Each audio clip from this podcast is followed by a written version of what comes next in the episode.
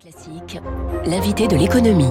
Bonjour Christian Saint-Etienne. Bonjour. Bienvenue, vous êtes économiste et universitaire, professeur au CNAM, membre du cercle des économistes. Peut-on mettre un tarif maximal au pétrole ou, bloquer le prix du pétrole russe? La proposition a émergé lors du, G7 en Bavière ces derniers jours, qu'en dites-vous?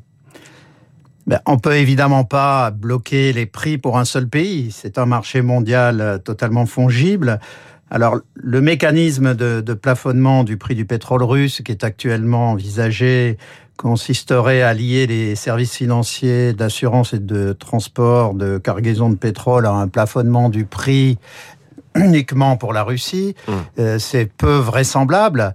Euh, Normalement, la seule façon réelle de faire baisser euh, le prix du pétrole russe, ça serait de faire baisser le prix du pétrole au plan international. C'est ça, c'est le seul moyen. Il n'y a pas plusieurs pétroles finalement. Voilà, il n'y a pas plusieurs pétroles et donc il faudrait que l'OPEP accepte d'augmenter les quotas de production de 2 à 3 millions de barils par jour, ce qu'elle ne veut pas faire puisque évidemment ça arrange beaucoup les producteurs d'avoir un prix e-, e-, extrêmement élevé.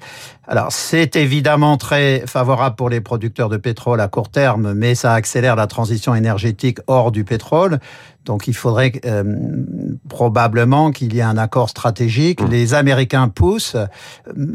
On a mais, vu pas tant, mais pas tant que ça, parce qu'ils sont aussi producteurs de pétrole. Cette scène surréaliste euh, au G7 en Bavière, où on voit Emmanuel Macron rattraper quasiment par la manche le président Biden en lui disant « Joe, je viens d'avoir au téléphone nos camarades euh, du Golfe ». Bon, visiblement, la négociation n'était pas si simple pour obtenir des, des productions plus élevées.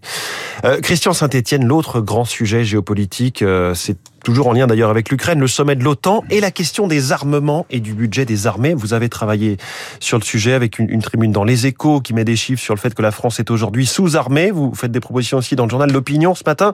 On dit qu'on ne tiendrait pas plus d'une semaine de guerre si on subissait, nous, en France, sur le territoire, la guerre euh, que subit l'Ukraine. Ah, effectivement, nous avons euh, sous-investi sur le plan euh, des capacités militaires de la France depuis au moins 20 ans.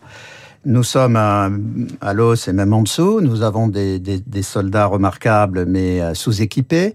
Euh, nous avons euh, notamment un format capacitaire qui avait été envisagé en 2018 pour préparer la loi de programmation militaire 2019-2025 qui euh, prévoyait notamment euh, une, une, capacité militaire extrêmement limitée. Mmh.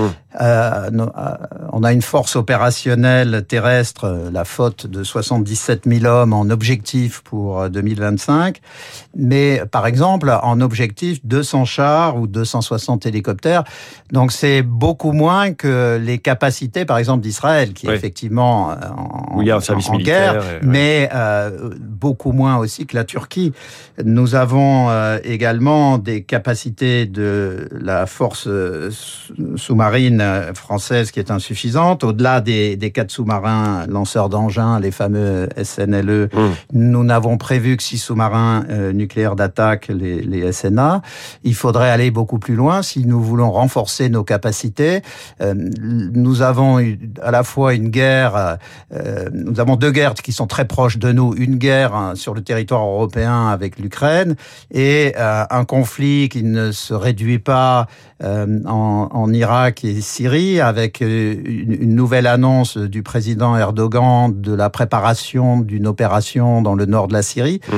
Donc les capacités françaises doivent être totalement rénovées les capacités françaises doivent être rénovées. Ça a déjà été augmenté hein, euh, avec euh, avec ce, ce, quinquennat, une loi de programmation militaire, 41 milliards d'euros en 2022. On devrait atteindre 44 milliards d'euros en 2023. Vous, vous voudriez bien plus que cela. Vous, vous parlez d'un chiffre de 71 milliards en, en 2032.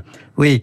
Alors l'idée, c'est effectivement euh, d'avoir une augmentation d'au moins 3 milliards par an pour passer euh, de 41 milliards en 2022 à 71 milliards mmh. en 2032. Alors les chiffres peuvent apparaître importants, mais euh, si vous prenez le budget des armées en 2022, qui est de 41 milliards, euh, c'est 1,51% du PIB de la France, et c'est 22 fois moins que le budget de la sécurité sociale.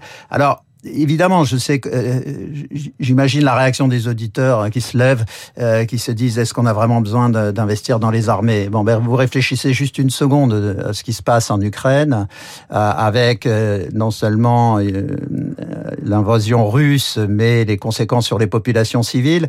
Donc, il est très important d'avoir une, une capacité qui nous permette de tenir c'est que vous parlez d'investissement concrètement. C'est un investissement euh, qui est très important euh, pour deux raisons de mon point de vue. La première, c'est que si nous voulons réindustrialiser, il se trouve que la plupart des capacités industrielles qui servent la défense, euh, c'est un toute petite capacité. On cite parfois le chiffre de 200 000 personnes travaillant pour la défense, mais en réalité, euh, c'est plutôt autour de 120 000 personnes.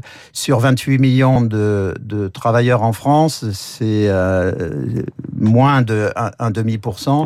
Donc, euh, c'est minuscule. Mais surtout, si on veut réindustrialiser, il se trouve que il faut porter le budget de, de recherche, innovation, développement des armées, qui a été longtemps autour de 500-600 millions d'euros et qui est actuellement passé à un milliard d'euros, il faut qu'il passe rapidement à 3 milliards d'euros parce que tous les investissements qu'on fait, c'est essentiellement du numérique. L'investissement dans le dans le système militaire, c'est c'est à la fois le numérique, c'est la, la, capacité mm. de gérer des signaux, c'est tout ce qui est par exemple nécessaire également pour euh, gérer des systèmes de train ou de métro. C'est pas pour rien que Thales est à la fois très très très avancé dans ces technologies. Dans les transports et dans la défense. Voilà. Oui. Donc, euh, il faut également euh, investir aussi euh, dans les développements de start-up.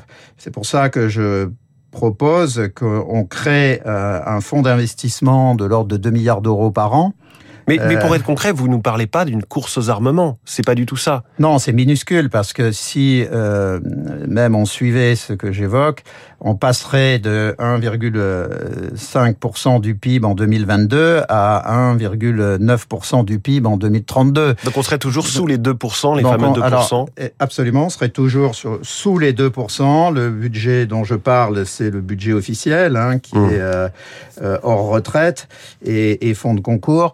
Euh, donc c'est vraiment le budget des armées. Et euh, L'autre raison stratégique, euh, donc la première raison stratégique de faire cet effort de reconstruction de nos capacités militaires, c'est la nécessité de réindustrialiser la France. Je rappelle que nous avons un énorme déficit extérieur et que la seule façon d'en sortir, c'est d'augmenter nos, nos capacités manufacturières.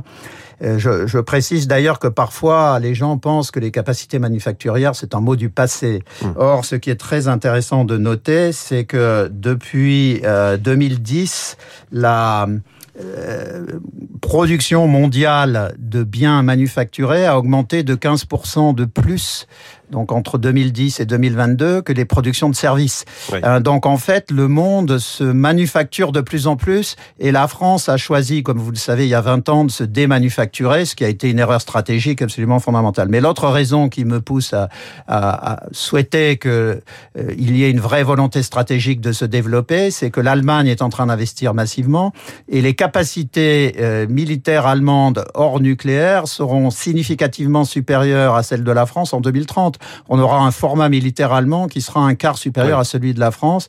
Donc euh, l'Allemagne a annoncé hier des, ambitions euh, très fortes. Hein, absolument. Donc la France doit se réveiller, se réindustrialiser, se, réarmer modérément, mais en investissant massivement sur les technologies. Et on oublie euh, l'idée d'un monde sans usine ou d'une France sans usine, qui était effectivement une, une lubie, on va le dire, ou peut-être une utopie d'il y a 15 ou 20 ans. Merci beaucoup Christian Saint-Etienne, économiste universitaire, interview à retrouver sur radioclassique.fr. Il est 7h23. Que demande le peuple au juste? Eh bien, c'est la